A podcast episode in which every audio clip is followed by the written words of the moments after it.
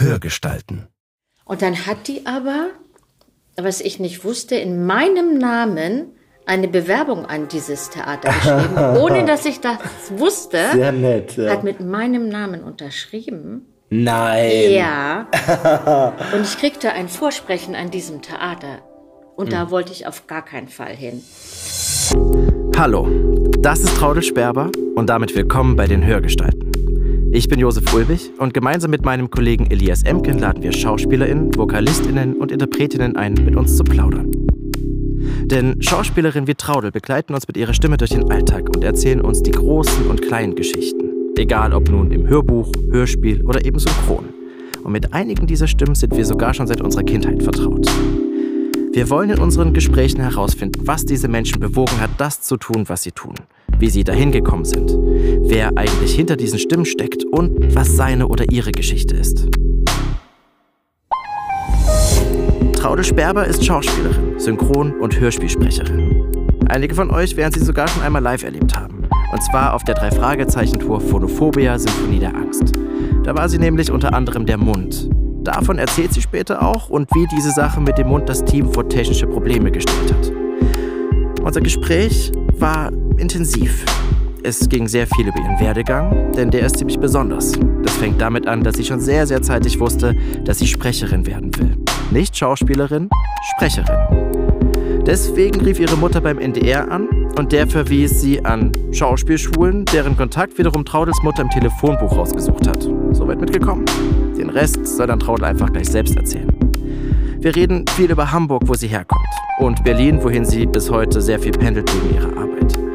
Wir reden über ihre Leidenschaft in ihrem Beruf, darüber, wie sie ihre Arbeit im Synchron versteht und was ihre Lieblingsrolle im Theater war und warum diese für sie überraschend kam. Also, viel Spaß mit Traudel Sperbers Geschichten. Ich drücke jetzt hier drauf. Ja, Und das habe ich jetzt getan. okay. Ja, Schön, dass du da bist. ja finde ich auch. Du hast dir ein schönes Getränk gewünscht. Ja, Was war das denn? das war Gin Tonic. Genau, Gin Tonic. Mit Aber- Zitrone oder Limette, wurde mir gesagt. Ich habe Zitrone Ähm, mitgebracht. Zitrone ist super. ich hoffe, das geht. Ich habe ein Gin. Gibt es eigentlich einen Lieblings-Gin? Ich habe dich nämlich gar nicht gefragt, ob du einen, einen Lieblings-Gin hast. Und Ich mag den Bombay, mag ich gerne. Und, guck mal, jetzt geht schon wieder los, weil ich ja kein Namensgedächtnis habe.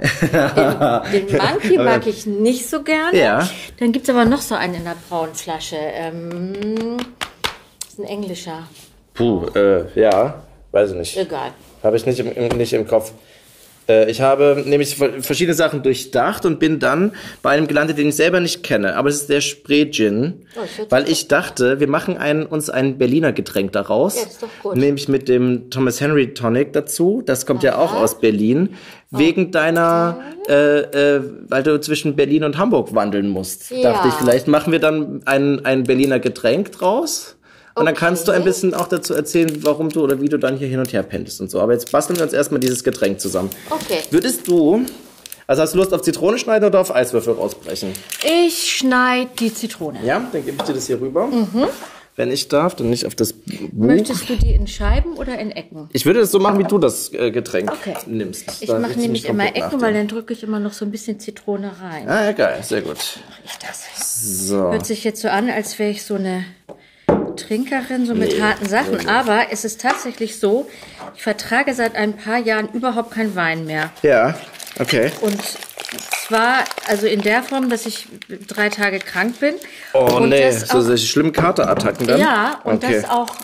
Irgendwie geht das so zwei Stunden gut und dann kommt der Mann mit dem Hammer und dann bin ich, dann Okay. bin ich weg sozusagen Ja. und klingt mich aus der Runde aus. Ja, krass. Das, ich weiß nicht, früher war das nicht so, aber Es gibt es mehr. wirklich zu ganz bestimmten Getränken gibt es dann einfach genau das, dass man es dann einfach ein bisschen, das geht nicht mehr. Nee. Ich auch nicht. Ich habe das mit Bier ein bisschen jetzt. Ich trinke immer noch Bier, aber es, ich Ja. merke, wie wenig es mir gefällt immer wieder. Und jetzt sind wir ja eher beim bei so Sekt und Cremant und sowas gelandet. Das trage ich auch nicht mehr. Oh, das ist aber sehr schade. Ja, also morgen trinke ich dann mal so ein Glas zum Anstoßen, aber ich vertrage es alles nicht mehr. Dieses, Ich vertrage wirklich nur noch diesen reinen Alkohol. Ja, aber das ist doch nicht verkehrt. so, ich weiß jetzt auch nicht, wie der schmeckt, aber ich, ich mache jetzt einfach mal ein bisschen Eis in unsere Gläser. Okay. Und dann äh, einfach nur, damit, ich, damit es auch wirklich kalt ist. Willst du einen Strohhalm dazu haben? Ja. da hinten. Dann könntest du da schon einmal die Farben raussuchen. Was möchtest du denn für Ich habe grün gern, wenn ich darf. Und ich nehme gelb. Ist gelb deine Lieblingsfarbe? Möchtest du hell? Ja, immer. Ja? Dann schon meine Spielsteine bei Mensch ärger dich nicht. Die waren immer gelb. Sehr gut. Möchtest du dunkel oder hellgrün? Ähm, ich mag das dunkle da. Das ist schön. So. Danke. Ich würde auch ehrlich gesagt dir überlassen, wie viel von dem Gin und wie viel von dem Tonic da jetzt reinkommt. Ja. Damit das heißt, ich ich, soll mich jetzt selber bedienen, meinst du? Oder? wenn das für dich nicht schlimm ist, einfach nur, damit wir genau deine, deine Mischung da haben. Ja, ich folge dir also, genau ich da. weiß es auch nicht so genau, weil ich trinke nicht so häufig Alkohol. Also Ja. eigentlich nur, wenn ich ausgehe oder wenn ich mit dir einen Podcast mache. Ja, Sonst gar aber das ist doch eigentlich. gut. Ein Genau. guter Anlass. Ah, Soll ich mal bei dir anfangen oder möchtest du das auch selber machen? nee, mach das mal für mich mit. Okay, wir machen und das du schön sagst parallel. einfach- Ich mach das so, wenn du Stopp machst, ist Stopp. Oh, hm, da kannst du noch. stopp, stopp, stopp. Ja, das ist doch gut. Dann pack ich, ups, jetzt noch das dazu. Ja. Sehr gut. Und dann kommt noch die Und Zit- möchtest du auch das, Ja, das auf so ein bisschen angedrückt Fall. Ja. haben? Die Zitrone? Okay. So, wunderbar. Danke dir. Oh, das ist so lecker. Da habe ich mich schon erst den ganzen Tag drauf gefreut, weil Gin Tonic habe ich wirklich sehr lange nicht mehr getrunken. Ist wahr? Ja, ist wirklich wahr. Ja, ich finde Das es ist schon- lecker. Das ist total gut, aber zu Hause wäre ich dann alleine, nämlich jetzt, der das so trinkt. So mit Freunden, weil wie gesagt, jetzt gerade eher so die Cremant-Zeit anscheinend angebrochen Ja. ist. Und da ist der Gin Tonic einfach ein bisschen in Vergessenheit geraten. Sehr. Ja, jetzt bin ich mal Okay, gespannt. ich bin auch gespannt. Prost. Okay, auf den Spray Gin Tonic. Ach, sind, ja, genau. Oh, speziell. Weißt du was? Die steht da mit, mit Original Spree, äh, Spreewaldgurken. Geil, als ob ich jetzt den Schluck Ah, auf hätte. siehst du, irgendwie das hat ist er das. so einen Geschmack, den ich noch nicht kenne in Gin. Ich hoffe, es ist okay. Mal gucken. Total. Man Kann man das mal, kann man. Aber ich glaube, ich habe es bei mir zu gut gemeint mit dem Gin. Und bei dir? Nee, ich find's gut so. Du bist ja fast zu stark. Ich glaube, Soll ich, ich nehme noch dir- mal ein bisschen Tonic. Genau, und wenn es immer noch ist, sonst hole ich dir einfach ein anderes Glas und wir machen nochmal eine Mischung. Nee, nee, nee. Das, kriegt man, ansonsten kannst du da verdünnend Genau, nach. mach noch ein Okay, aber gelb war schon immer deine, deine Farbe. Ja, komisch, ne? Ich habe auch irgendwann mal alle meine Wände gelb gestrichen im Haus. Oh, krass. Ja, das war auch zu krass. Jetzt sind sie wieder weiß. Okay. Ja, ich finde auch so Farben äh, in der Wohnung, das, äh, also zum Glück kann man es ja relativ äh, gut wieder ändern, aber trotzdem, das ist ja schon eine Entscheidung. So schnell ändert Ja. man es ja dann doch nicht mehr. Nee, und ich hatte da eine Zeit lang die Kombination gelbe Wände und dann so rotes, also rotes Sofa dazu. Okay. So ein rotes Samtsofa. Ja. Und habe dann irgendwann mal gelesen, dass das diese Farbkombination antidepressiv wirken soll. Uh, okay. Dieses Gelb und Rot. Hattest du es danach oder davor gelesen? Danach. Ah, mhm. Ich wusste es nicht, mit anderen Worten. Ja, ja, schön. Und hat es, hat es anti antidepressiv gewirkt? Ich weiß, es hat mir eine Zeit lang hat mir das einfach gefallen und dann hat es mir nicht mehr gefallen. Dann war es durch. zurück. Genau. Interessant. Und das in, in deiner jetzigen Hamburger Wohnung oder wo war das? Ist es Das war in Hamburg. In, Hamburg, genau. Ich ja. bin ja in Berlin, habe ich ja jetzt die Wohnung in Charlottenburg, die habe ich ja jetzt erst, haben wir 19. Die bewohne ich erst seit zwei Jahren. Ah, okay. Mhm. Und davor habe ich in Friedrichshain gewohnt. Okay, ja, du hattest schon länger noch in Berlin eine Wohnung. Genau, ich bin jetzt quasi seit fünf Jahren pendel ich zwischen Hamburg und Berlin. Mhm. Und genau, und jetzt wohne ich aber in Charlottenburg. Das Friedrichshain, das war dann, das hatte ich dann doch hinter mir. ich habe in meiner Jugend habe ich in der Schanze gewohnt, Ah, ja, in okay. Hamburg. Ja. Aber ich sag mal, als sie noch so die echte Schanze war, ne? Mhm. so Arbeiterviertel, so. Weil mich dann in 84 bin ich da, glaube ich, eingezogen, genau.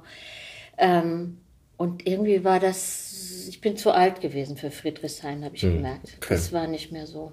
Ja, aber das ist ja auch gut. Irgendwann es sind einfach Viertel passend nicht mehr. Dann kann man ja auch Genau. einfach umziehen. Ach, schön.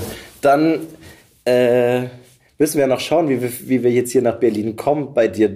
Wir, wir fangen, ich fange mal ganz, ganz von vorn an.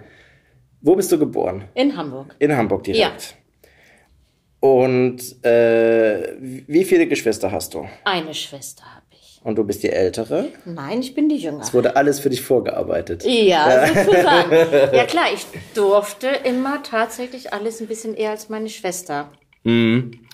Bin aber auch so ein Typ als Kind. Meine Schwester war eher so der stille Ja. Typ und ähm, auch nicht so einen Dickkopf gehabt wie ich. Und wenn meine Schwester irgendwas durfte, und ich das nicht durfte, das fand ich immer nicht gut, obwohl ich zweieinhalb Jahre jünger, jünger war. Tanzschule zum Beispiel. Da ist meine Schwester, glaube ich, hingegangen, als sie 14 war oder 14,5 und ich wollte das dann eigentlich auch sofort. Sofort hinterher. Ja, das ging natürlich nicht, weil mit elf oder zwölf in der Tanzschule.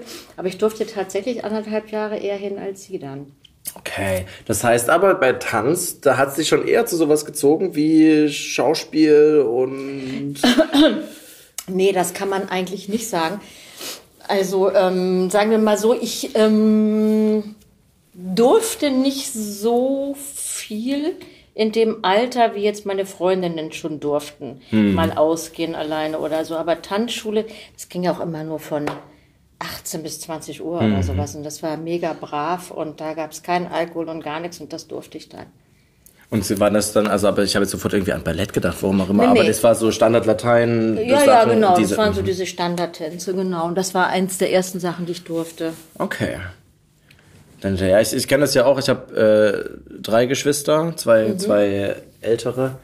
Ja, da konnte man dann auch schon vieles eher mal Ja, machen ne? und so auf jeden Ja, Fall. Musstest du auch die Klamotten auftragen? Ja, na klar. Mhm. Natürlich. Tatsächlich habe ich das sehr lang gemacht, auch also die, die, die Sachen einfach getragen, weil, ja, na klar, man kommt ja da einfach in das Alter und so, so viele Klamotten wechseln, also bei vier Kindern Na sehe ich das total ein, Na dass man klar. einfach das macht, klar. Ja, klar. Und vor allem auch, wenn das Heute Geld sehe ich ist. auch ein, aber als Kind Das fand war- ich es doof. Das stimmt. Man, man war nicht zu einsichtig mit den Eltern. nee, genau. Ähm, und dann hast du Schule gemacht. Dort. habe ich, äh, ja, wir sind dann leider, muss man sagen, an den Stadtrand von Hamburg gezogen, nach Mhm. Wentorf. Ähm, das war da, also als für, für, für Kinder war das toll. Als wir da hinzogen, war das auch quasi noch so ein Bauerndorf. Mhm. Das ist aber jetzt so im Laufe der letzten Jahrzehnte alles platt gemacht worden und ich finde, das ist ein so gesichtsloser Ort geworden. Was ist, was steht denn da jetzt? Sind das Naja, das ist Neubauten, ab, oder? ja, Alles klar. da so ein Klinkerbau und hier und es gibt, ich glaube, es gibt noch ein Bauernhaus da und als wir da hinzogen, waren es vier und das war voller Obstplantagen, Wentorf und äh, wir guckten quasi auf den angrenzenden Sachsenwald und so und das ist Ja. alles, das ist halt nicht mehr so, wie es war. Und als Kind ist es toll, aber als Jugendliche war es halt schrecklich, weil es da nichts gab. Außer die Bundeswehr. okay. genau, die war dann nämlich, da waren zwei Riesenkasernen und ähm, Dann oft Soldaten gesehen. Ja, immer, weil die durch unsere Straße gegangen sind. Da äh, am Ende unserer Straße war die sogenannte Lohe, das Ja. war der äh, Truppenübungsplatz. Und da sind die noch singend äh, mit den äh, Liedern, die man eigentlich nicht so gerne hören möchte, sind die noch durch unsere Straße marschiert. Und in den 70ern mit Haarnetzen. Weil da war ja gerade, waren ja gerade die langen Haare angesagt. Ja. Und die durften die bei der Bundeswehr nicht offen tragen. Dann sind die Jungs da mit den Haarnetzen durch Wentorf.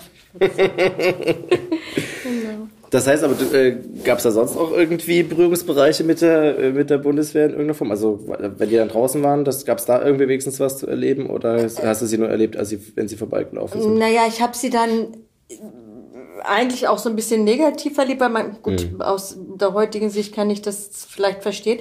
Aber als ich dann zur Schauspielschule gegangen bin, da musste ich ja vom Wentorf erstmal mit dem Bus nach Bergedorf und von da aus dann mit der S-Bahn und dann nochmal mit der U-Bahn fahren. Und da sind die Ah, halt, okay. wenn die am Wochenende, die kamen ja von Nordrhein-Westfalen, von überall her, ne? Und wenn die dann frei hatten irgendwie mal, dann sind die schon besoffen da in den Bus eingestiegen und dann wurde man halt dann auch als junges Mädchen dann irgendwie angemacht und das fand ich. Und in dieser einzigen Disco in Wentorf waren die dann natürlich auch stark vertreten. Das war aber nicht so meine Welt, so Bundeswehr. Also Nee, so. kann ich auch verstehen. Eine Disco gab es. Mhm. Okay. Und da warst du ab und zu. Da war ich oft heimlich. Als ich eigentlich nicht durfte, bin ich dann da zum Tanzen hingegangen. Okay. Mhm. Äh, wann hast du denn die Schauspielschule begonnen? Die habe ich begonnen 1973. Jetzt muss ich grob überschlagen. Ich war 16. 16? Ja. Ja. Das ist ja sehr zeitig, Ja, oder? das war total früh. Ich bin, ich habe auch nur die mittlere Reife gemacht. Mhm. Ich hatte irgendwie kein, ja, weiß ich nicht. Also irgendwie war das nicht so mit Schule und ich, Mhm. Ich gehöre jetzt nicht zu den Schauspielerinnen, die gesagt haben, ich, ich muss diesen Beruf machen, ich brenne für diesen Beruf, es geht nichts anderes. Das war fast, eigentlich fast so ein Zufall mehr oder weniger. Ja.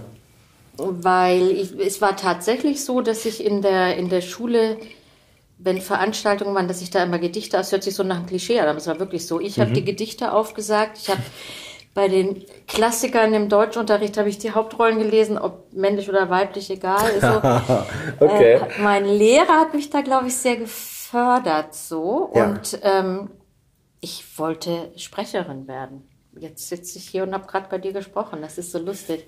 Das, Ich bin ja so dann Schauspielerin gewusst, geworden, dass ich Sprecherin sein ja, soll. ohne genau zu wissen, was das ist oder was das bedeutet, weil ich komme nicht aus dem Haus, wo, wo es eine Vorprägung gab oder Mhm. so. Ne? Und ähm, meine Mutter hat dann beim NDR angerufen und die haben dann gesagt, dass ich äh, eine, Aus eine Schauspielausbildung machen müsste. Ja. Und so ist das äh, irgendwie äh, passiert. Das heißt, du hast es deiner Mutter erzählt, dass du den Wunsch eigentlich hast und sie hat dann geschaut, wie es funktioniert. Ja, genau. Beim NDR angerufen. Das ist ja Genau. ja, lustig, ne? Ja, schön. Äh, das heißt, du wurdest schon unterstützt von deinen, von Ja. deinen Eltern? Mein Vater war zu dieser Zeit schon sehr krank. Mhm. Das, das ging dann so, also so, die Kraft ging dann so von meiner Mutter aus. Ja. Aber ja, ich bin da auf jeden Fall unterstützt worden. Das ist ja schön, weil das ist ja, ähm, das kann ja auch manchmal genau andersrum sein, dass dann Eltern irgendwie, gerade wenn da, wenn es da keine Vor, Vorgeschichte in den, in den Bereichen gibt, dass man das irgendwie so als brotlose Kunst oder als irgendwie seltsam äh, äh, abstempelt. Nee, aber ich glaube, das war auch so meine, ich muss in dem Fall muss ich ja wirklich immer nur meine Mutter sagen, weil Mhm. mein Vater dann nicht mehr so handlungsfähig war irgendwie. Ähm, ich glaube, meine Mutter hatte so ein, so ein ganz hehres Bild von diesem Beruf, von den Menschen. Ähm, was ja nicht immer so ist, wie wir, Mhm. glaube ich, wissen. Und ich war als Jugendliche schon etwas unbändig, um das mal so auszudrücken. Und ich glaube, sie hat gedacht, dass ich dann so auf den rechten Pfad komme. Ja, als halbe Erziehungsmaßnahme.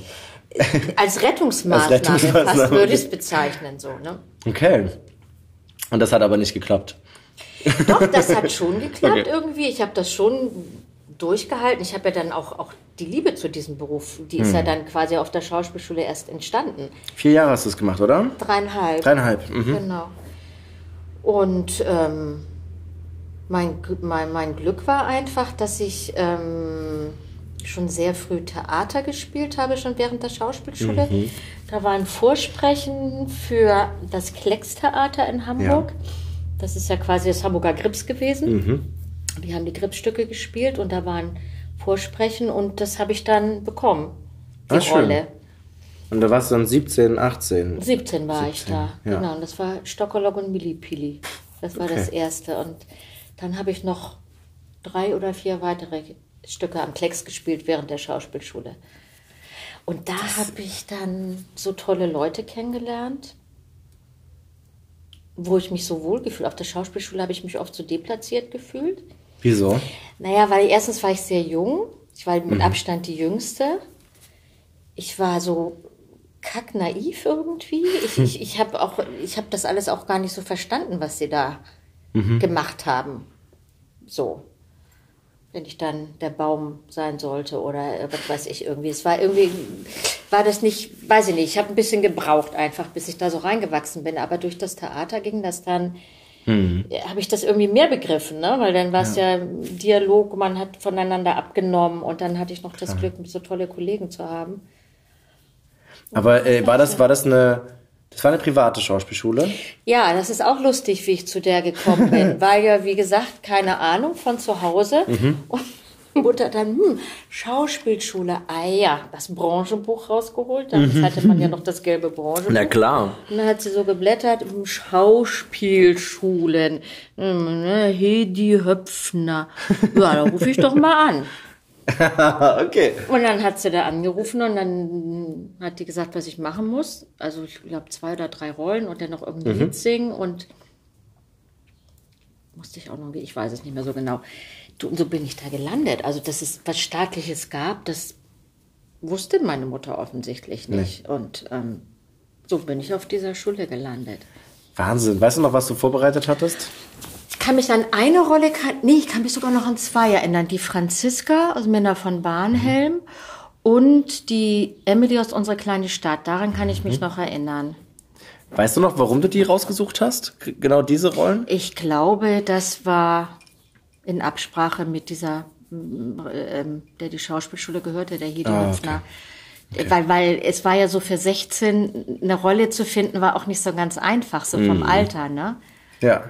Ja. Das hätte sein können, dass du irgendwie in der Schule irgendwas oder dass dann irgendwas noch nee, da mm mitgenommen oder so. Nee. Mm okay, dann mit 16 dahin, die Jüngste da zu sein und dann noch schon so zeitig auch zu arbeiten. Das ist ja ganz abgefahren. Ja. Aber du hast zu Hause gewohnt. Ich habe zu Hause gewohnt, ja. weil natürlich, also die, die äh, Schule war am Anfang, als ich anfing, eine reine Privatschule. Mhm. Das heißt, es gab auch kein BAföG und ein halbes Jahr später wurde die staatlich anerkannt. Mhm. Dann gab es BAföG, das musste man ja damals auch noch nicht zurückzahlen. Mhm. Und ähm, da war aber dann kein Geld für Taschengeld mehr da, weil das bei uns nicht so mhm. vorhanden war, das Geld.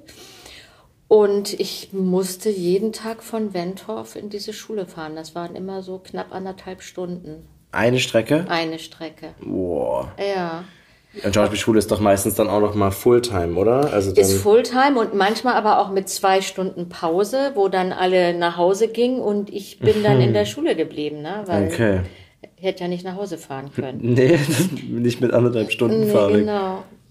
Ja. Das heißt, dann macht ja so ein Tag, dann kommen ja sehr schnell elf, zwölf Stunden zusammen. Ja, ich bin so, samstags fing es um neun an, ausgerechnet, und sonst mhm. immer um mhm. zehn.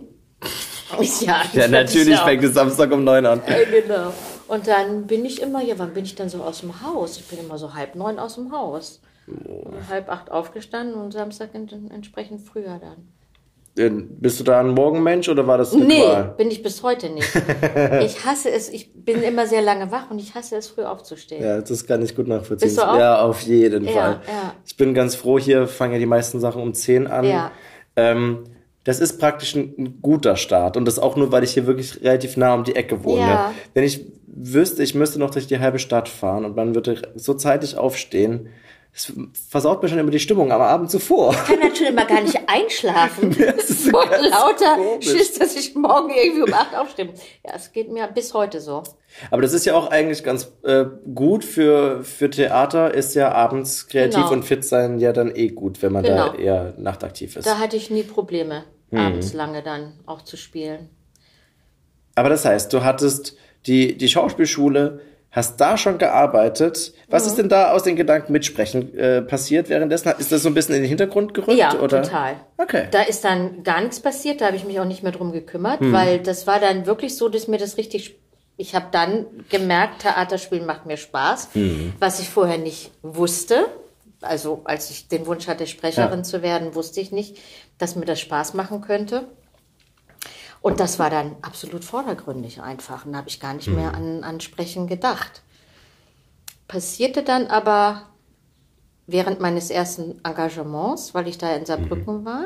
Ah, du bist ins Saarland gegangen. Genau, und da war ja der Saarländ, oder der ist ja heute noch da, der saarländische Rundfunk. Mhm. Und ich weiß gar nicht mehr, wie das passiert ist, dass ich da dann anfing zu sprechen, ob der weiß den Namen sogar noch, sonst vergesse ich ja alles. Herr Klippert, hm. das war der Hörspielchef da. Mhm. Und ich glaube, der war in der Vorstellung, als ich gespielt habe. Und dann habe ah. ich ganz viel Hörspiel am Saarländischen Rundfunk gemacht in den zwei Jahren. Ach, als ich in Saarbrücken war. Dann hat er dich praktisch entdeckt und dann. Sozusagen, ja. Und da habe ich wirklich geworben. unfassbar viel gesprochen. Schön. Und ähm, auch viel gelernt natürlich dadurch. Mhm. So. Und habe mir was dazu verdient, weil die Gage natürlich in den Anfängerjahren für Schauspieler nicht so doll ist. Mhm. Aber das heißt, das Engagement war auch das erste Mal, dass du von zu Hause ausgezogen ja. bist und dann sofort nach, nach Saarbrücken. Nach Saarbrücken. Aber wie ich da gelandet bin, ich bin ja, ich bin ja irgendwie nicht so, was sicherlich auch mit diesem, mit diesem Background zusammenhängt, ähm, dass ich sagte, mein Wunsch ist dahin und mein Wunsch ist mhm. dahin diese Frau Höpfner, die Direktorin der Schauspielschule, ja. die hatte sich mit meiner Mutter zusammengeschlossen, damit auf das Kind aufgepasst wird, damit die auch gar keinen Blödsinn macht. Das heißt, wenn irgendwas auf der Schule war, dann wusste das meine Mutter und wenn irgendwas zu Hause Wunderbar. war, wusste die. Das war natürlich ganz, ganz furchtbar. ich war für die so ein, ja, wie ein Kind, weißt du? Die, ich meine, gut, ich war ja auch, letztendlich war ich ein Kind. So mit 16 bist du ja nicht reif irgendwie. Und ich wollte, genau, und dann, dann ging es ja um ein festes Engagement. Da muss man ja, also wenn man nicht auf einer staatlichen ist, muss man ja die Aufnahmeprüfung machen bei der Ja. ZAV, damals hieß die ZBF. Ja, mhm. Genau, und ähm, da bin ich dann Das ist ja. eine Künstlervermittlung. Äh, Genau, also, genau. genau. Da bin ich dann ja auch genommen worden von Frau Lieneweg, die man ja heute noch kennt. Mhm. Die war damals da die Chefin, Okay. ja, ähm, die heute auch immer noch aktiv ist in der Theaterszene. Mhm. Und ja, ich finde, das ist ja eine ganz tolle Frau.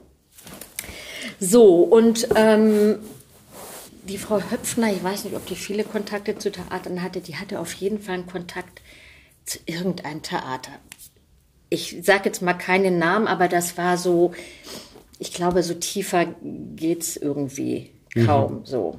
Und das wusste ich dann schon, dass ich das nicht will. So, Ja. auch wenn ich jetzt nicht gedacht habe, ich will unbedingt an das Theater. So. Und dann hat die aber, was ich nicht wusste, in meinem Namen eine Bewerbung an dieses Theater geschrieben, ohne dass ich das wusste. Sehr nett. Ja. Hat mit meinem Namen unterschrieben. Nein. Ja. Und ich kriegte ein Vorsprechen an diesem Theater. Und da wollte ich auf gar keinen Fall hin. Und bekam parallel von Frau Lieneweg, also von der damaligen ZBF, ein Vorsprechen in Saarbrücken am Landestheater, parallel. Und da habe ich gedacht, bevor ich nach hm, hm, hm, gehe, den Ja. Namen sage ich jetzt mal nicht, fahre ich mal lieber dahin. Ja. Und die haben mich dann genommen und so bin ich da gelandet. Das war eigentlich ein Angstengagement, weil ich nicht an das andere Theater wollte. So bin ich Das war da eine, eine, herausragende Motivation, dort das Beste zu geben, um dort ja, angenommen zu werden. ja. Es war das Landestheater, es war nicht das Staatstheater, es war das Landestheater. Mhm. Saarbrücken. Ja. Schon ein Stück weg. Ne? Sehr weit weg. Viereinhalb Stunden oder so. Oh, viel länger. Ja? Ja, Hamburg-Saarbrücken, ich glaube, das sind 800 Kilometer oder so. Das ist auf jeden- Ja, ist auf jeden Fall ein Stück, das stimmt. Ja, nee, es war, also ich weiß nicht, ob die Züge heute schneller sind, aber das war ja, ich bin ja 77 dahin gegangen, das war schon, Da gab es ja keine ICEs, ne? nee, das war Ja, schon klar, richtig, war schon länger. richtig weit. Ja. Ja, ja, das stimmt. Hm. Okay, da warst du in Saarbrücken. Da war ich in Saarbrücken zwei Jahre. Zwei Jahre, okay. Das war wahrscheinlich die, die Vertragsdauer am Anfang oder wie, wie Das da war der angestellt? Anfängervertrag. Ja. Und dann wollte ich auch nicht verlängern. Also dann Mhm. hatte man mir das zwar angeboten, eine Verlängerung, aber das wollte ich nicht. Das war auch ein Abstechertheater. Hm. Das heißt, also wir haben, ich weiß nicht, fünf oder sechs Vorstellungen im festen Haus gespielt und Mhm. dann ansonsten sind wir mit den Bussen rumgefahren und das war mega anstrengend. Das heißt, was heißt Abstechertheater? Das heißt man wirklich, dass man, dass man andere Häuser mit bedient, oder? Dass ja, man, dass man also Okay. in andere Städte gefahren ist, manchmal drei Stunden Busfahrt und dann hat man abends gespielt und war dann nachts um eins oder zwei wieder Mhm. zurück und am nächsten Tag Probe und so. Das war schon sehr, sehr anstrengend. Also selbst für einen jungen Menschen. Da warst du äh, äh, dann 1920? Mhm. Ja. Ja, okay. Und wusstest du dann schon, wo es hingeht danach? Naja, danach, also war es eben so, dass ich dann damals in Saarbrücken meinen damaligen Freund kennengelernt habe, der da noch auf der Schauspielschule war. Das war, gab ja mal eine staatliche in Saarbrücken, die gibt's heute nicht mehr. Und wir dann gesagt haben, Liebe ist wichtiger als Theater. Und damals ging das irgendwie noch, dass man so die Intendanten angerufen hat. Das kann man sich heute gar nicht mehr vorstellen. Und wir haben dann immer angerufen und entweder das Sekret- Sekretariat erwischt oder sogar den Intendanten persönlich. Und ja, wir würden ja gerne, haben Sie eine Vakanz, aber wir wollen nur zu zweit. Ah, schön. Und da gab es in ganz Deutschland damals drei Theater, die ein Doppelengagement angeboten haben. Viele wollten keine Pärchen, weil die Angst hatten vor privater Klüngelei. Ja. Genau, und das eine war in, glaube, Konstanz, Bielefeld und Regensburg stand da zur Auswahl. Und es ist dann Regensburg geworden.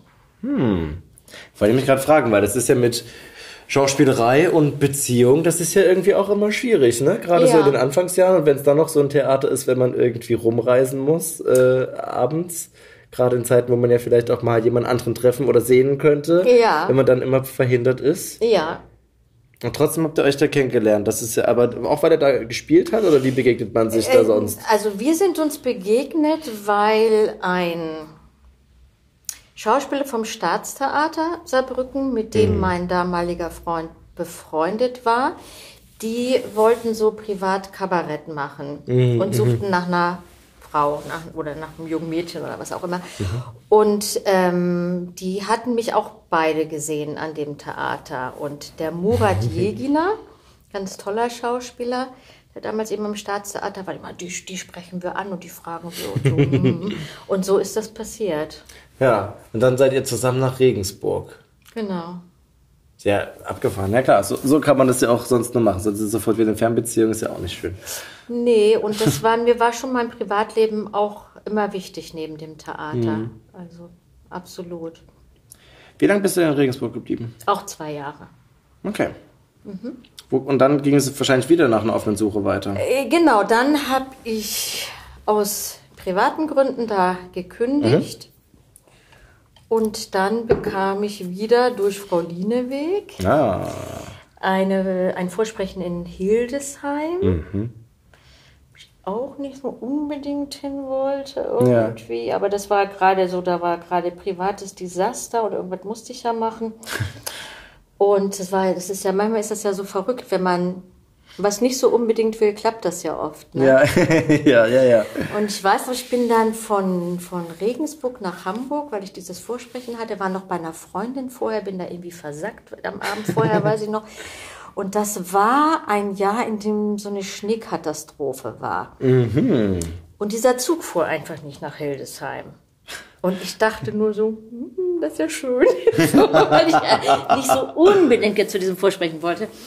Äh, und ich kam da, glaube ich, mit zweieinhalb Stunden Verspätung an und war da beim Pförtner und dann meinte der, nee, das ist jetzt, das Vorsprechen ist vorbei, da sind sie jetzt zu spät. Und ich so, ach ja, Mensch, das ist ja schade. Ja, kann man nichts machen, ne? und, dann meinte der, ja, Moment, ich guck mal, ob die noch im Haus sind. Und die waren dann noch im Haus. Ja. Und dann habe ich vorgesprochen und dann haben die mich genommen. Ja, geil. Ja. Aber da war der Weg ja nicht umsonst. Nee. Und dann ist wahrscheinlich auch das Ganze trotzdem schön gewesen da, oder? Oder war das dann doch auch okay, sag- wenn man wieder geht? Ich sag mal so, jein. Weil ähm, es ist ja, gut, die hatten schon ein gewisses Ensemble irgendwie, aber schon so kalkuliert, dass man da quasi alles spielt. Ne? Und Ah, ja, wenn man okay. dann Ja. auch noch Operette im Vertrag hat und ein Musical, obwohl man nicht singen kann, aber für den Fall des Falles muss man ja nicht extra bezahlt werden, wird man Ja. eben auch eingesetzt. Dann musstest du singen. Ja, ich musste dann neben, ich, das letzte Jahr, da habe ich auch gekündigt, habe ich acht Hauptrollen gespielt, Uh. plus irgendwie noch Operette und, und irgendwie so Musical. Und da war ich wirklich kurz vorm Zusammenklappen, da ging dann gar nichts. Ich kann sagen, das ist eine ganz schön starke Dauerbelastung. Ja. Und das war der Punkt für mich zu sagen, das will ich nicht mehr. Das ist, das hat auch da nichts mehr mit Qualität irgendwann zu tun, weil das, man schleppt sich dann wirklich nur noch von, von Probe zu Probe. Also ich weiß noch, das Schlimmste war, dass ich, ich hatte vormittags, also man hat ja dann, das ist ja gesetzlich geregelt, die Probenzeiten, wenn man fest engagiert ist. Ne? Also ich hatte dann morgens zwei Stunden Piraten, Piraten, irgend so eine bekloppte Operette. Danach zwei Stunden Wettangst vor Virginia Woolf, also das Kontrastprogramm und abends des Teufels General gespielt. Und Märchen hatte man manchmal drei Vorstellungen und eine Abendvorstellung und so. Und da wusste ich wirklich nicht mehr, wie ich heiße. Und da habe ich gemerkt, das kann ich nicht mehr, das will ich auch nicht mehr. Wollte ich gerade fragen, also wir hatten ja vorhin drüber geredet, du gesagt hast, dass, äh, wie ich die Rollen bei dem, bei dem äh, Mittelalterschinken äh, Ja. behalten kann. Wie kann man denn acht Stücke, eine Operette und ein Musical im Kopf behalten? Das ist ja alles auch wahnsinnig viel Stoff und, Ja, und alle das Aktionen. ging. Also mein Hirn war damals gut, heute nicht mehr, aber damals, äh, äh, damals ging das. Das war irgendwie Okay. auf der Festplatte, ne? Das ist, ähm, aber das war es gar nicht. Es war, es war die Kraft und es war auch die psychische Belastung. Also ich Hm. sag dir mal ganz ehrlich, wenn man Virginia Woolf spielt, das, das, das geht nicht ganz spurlos, zumindest an mir nicht vorüber, weil Hm. ich bin jetzt nicht so eine Schauspielerin, die das von außen draufsetzt und das macht, sondern Ja. ich, ja, ich lebe das dann in dem Moment auch und das ist irgendwie auch belastend und das geht an die Psyche auch, wenn man zu viel davon macht. Bei mir jedenfalls. Mhm. Und da habe ich gemerkt, ich, ich will das irgendwie nicht mehr. Ich will nicht mehr so Theater am Fließband machen. Das ist nicht Mhm. meine Welt. Hast du das aber so gelernt mit den, mit den Emotionen, dass du dich komplett hineinbegeben musst? Oder wie hast du dir das irgendwann selber für dich gefunden, dass, dass du das ähm, gut herstellen kannst, wenn du da einmal reingehst? Also bei uns war schon auf der Schauspielschule mehr so Stanislavski, also schon, dass man da so reingeht. Und ähm, je älter ich geworden bin, je mehr habe ich das irgendwie auch gemacht. Also als ich anfing, habe ich ganz viel aus dem Bauch, wirklich aus dem Bauch gemacht. So, ne? Irgend, äh, da habe ich das so gefühlt. Und wenn man dann, oder als ich älter geworden bin, habe ich angefangen zu reflektieren und mehr zu lesen und habe hab mir das alles noch mehr zu eigen irgendwie so gemacht. Und das macht es dann einerseits leichter, andererseits auch nicht, wenn du weißt, was ich meine. Weil Ja, es ist dann, ja, Und ist es aber nur, das ist für mich insofern interessant, weil ich ja, Schauspiel nicht, nicht gelernt habe, sondern wir, man arbeitet ja so dran, ich kann ja, man redet ja über Figuren und dann Ja. entsteht es ja trotzdem am Mikro und nicht, nicht bei mir. Ähm, nimmst du dann irgendwelche Sachen, die aus deinem Leben passiert sind, die ähnliche Qualitäten haben an Emotionen oder wie, wie funktioniert das? Das ist wirklich eine interessante Frage. Ich habe ähm, unter anderem habe ich gespielt die Glasmenagerie. Ich weiß nicht, ob du das vor Augen hast Nein. so. Also das ist ja, also die Laura, die ich gespielt habe, das ist ein Mädchen, was behindert ist und die auch sehr introvertiert ist und mit ihrer schrecklich dominanten Mutter zusammenlebt und ähm, ihre Glastierchen sind so ihre Welt, in die sie sich geflüchtet hat. Ne? Also sie hat so eine körperliche Behinderung, sie humpelt und so. Und diese Figur hatte gar nichts mit mir zu tun auf den ersten Blick. So, und da habe ich lange überlegt, wo ich die herhole. Also, dass ich, dass ich die wirklich ganz verstehen kann. Und ich Ja. habe dann auch jemanden gefunden, sage ich jetzt mal nicht, wer das war. Ja. Weil es hat auf einmal hat es dann so Klick gemacht und ich wusste, genau, daher, daher kann ich das holen. Und dann kann ich, dann kann ich anfangen daran zu arbeiten. Dann, dann lebe ich mich so in diese Welt rein und, und ziehe Parallelen zu dieser besagten Person, die ich Ja. jetzt nicht nenne und denke, stimmt, das sind Verhaltensweisen, die sie auch hat, kann ich ja auch nachvollziehen, weil die Biografie so und so ist. Ja. Und dann entsteht das irgendwie. Schön, aber das heißt, du musst gar nicht alles aus dir selbst holen, sondern du kannst praktisch Erfahrungswelten von auch anderen Menschen, die du irgendwie kennst, sind dann praktisch nah genug als, als Vorlage, um damit arbeiten zu können Ja, und ich sich kann reinzufühlen. ja auch gar nicht alles aus Nee, selbst natürlich holen, weil nicht. es Das ja auch Dinge schwierig. gibt, die ich gar nicht erlebt habe. So, Ja. wo ich mir dann schon, also entweder fühle ich mich dann total rein in die Person und stelle mir dann vor, dass ich sie wäre und wenn ich dann noch was Biografisches finde, dann habe ich irgendwann eine Figur vor Augen oder auch in mir. Dann muss das natürlich noch mit den Vorstellungen des Regisseurs zusammengehen Klar. der, die das sich das vorstellt. Äh, genau. Und dann hat man ja auch noch Partner, die dann vielleicht anders spielen, als man erwartet oder so. Das ist ja. Ja. dann die Probenarbeit, wo dann was Gemeinsames entsteht.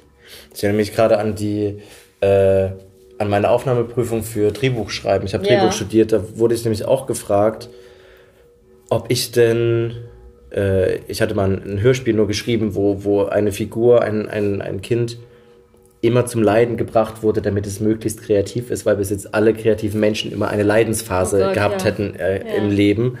Und dann wurde ich gefragt, ob ich denn genug leiden würde, um, um kreativ zu sein. Und die Frage hat mich etwas irritiert.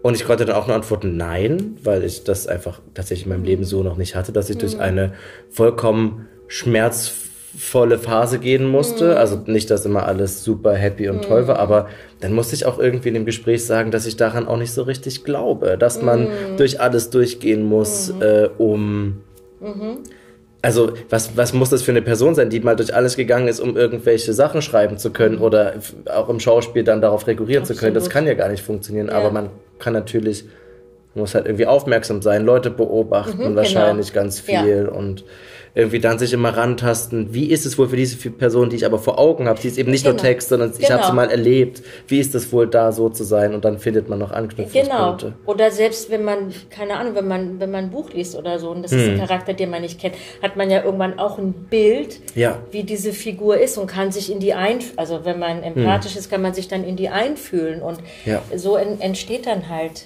irgendwas. Sofern der Regisseur das zulässt. Es gibt ja auch Regisseure, die so dominant sind, dass du gar nicht mehr selber was einbringen kannst. Wie ist das dann? Dann ist es einfach. Schrecklich, für mich schrecklich. Ja.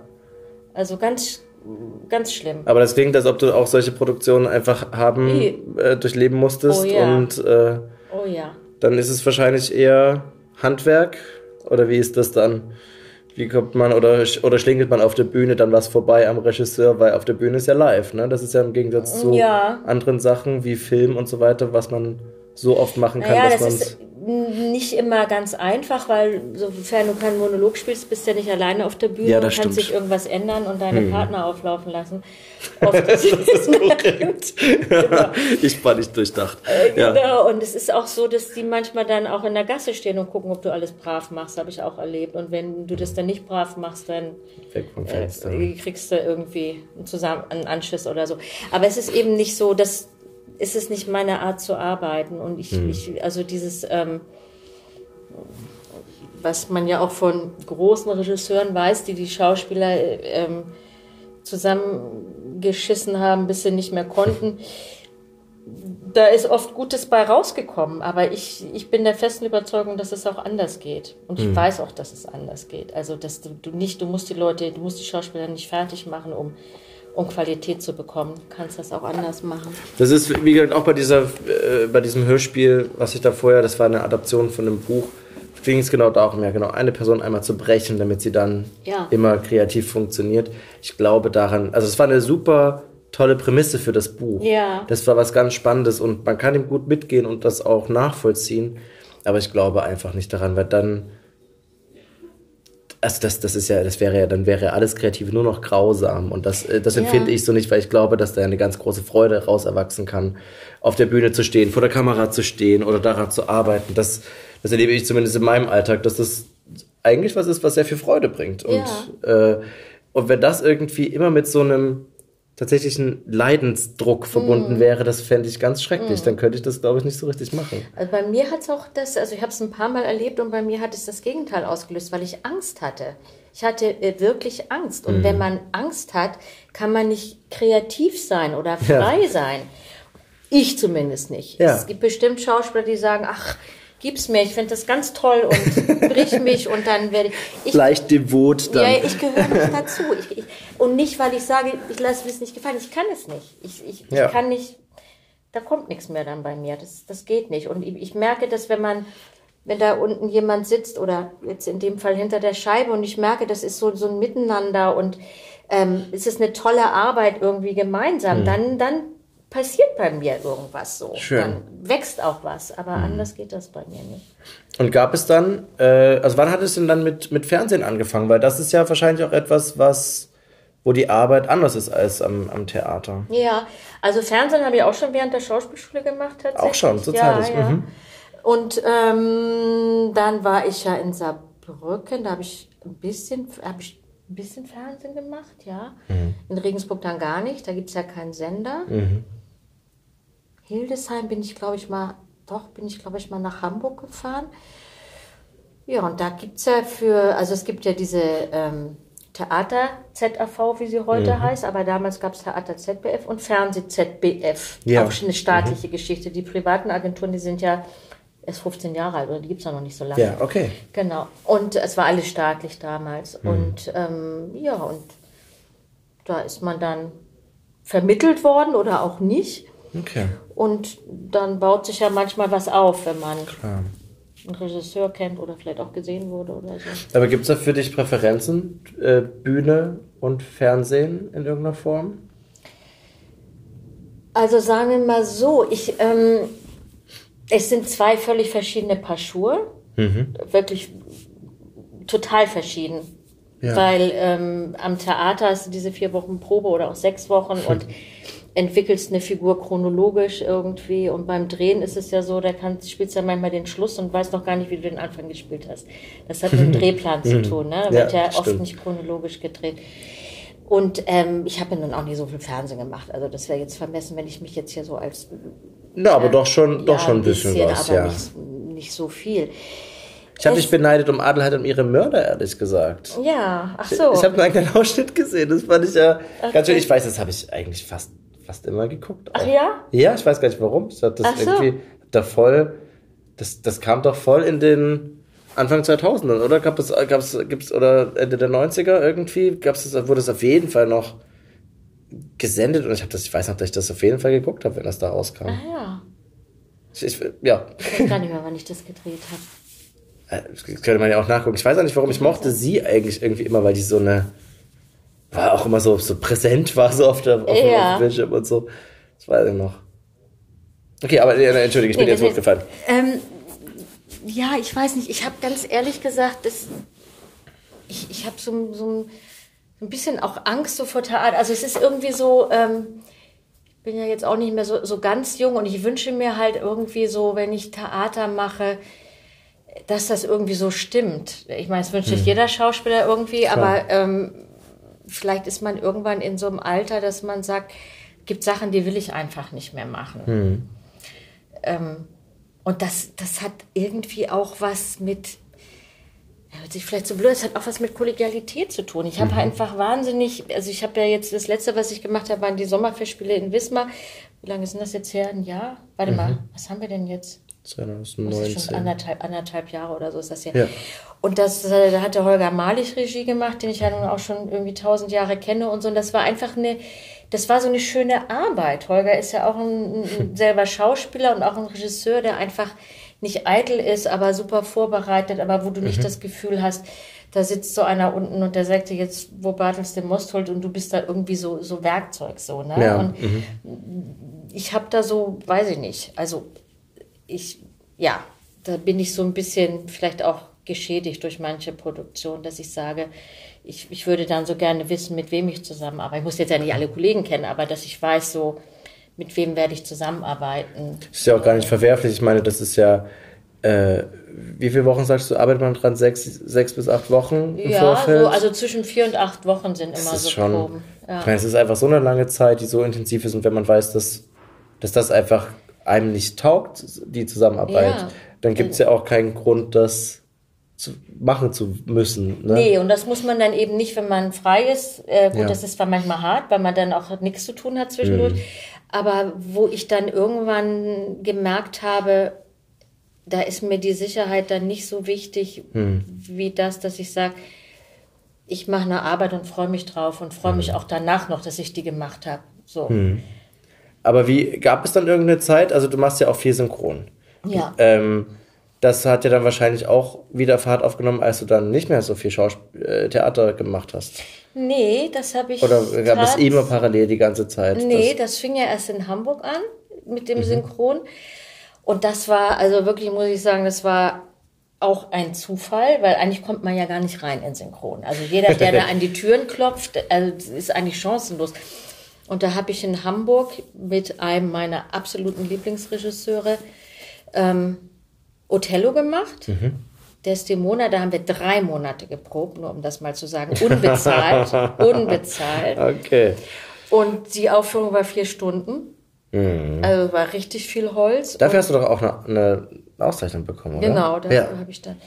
Genau. Und ähm, da war eine Synchron, also eine Schauspielerin, die auch Synchronregisseurin ist, die war in der Vorstellung. Mhm. Und die hat mich angerufen, ob ich Synchron machen möchte. Oh, das Beste. Das Beste, was einem passieren kann. Ja. Und die hat mich dann an die Hand genommen sozusagen, Schön. hat mich durch alle Studios geführt und ich hatte auch die ersten Rollen bei ihr. Es war bretthart, weil die hat, also, mhm, es war nicht einfach, sagen wir mal so, Klar. aber dadurch hat sie, also ich konnte es eben lernen, was viele Mhm. heutzutage nicht mehr können, weil die Zeit gar nicht da ist, weil Mhm. Time is Money, 38 Takes die Stunde ausgezählt, so, ne? Und das war damals eben noch anders und sie hat mir das beigebracht. Wann war das ungefähr? Um Das äh, kann ich dir einzu- genau sagen, weil Othello war 87 Mhm. im Februar, dann war das so ja, es war so Sommer vier, äh, 87. war es 18. so. Das heißt, da warst du dann schon wieder, bist du, bist du nach, nach Hildesheim, nach, nach Hamburg gekommen? Ja, Ja, ja. mhm. da hatte ich wiederum Frau Lieneweg angerufen, Ja. als ich Hildesheim Die nicht gute mehr Frau. wollte.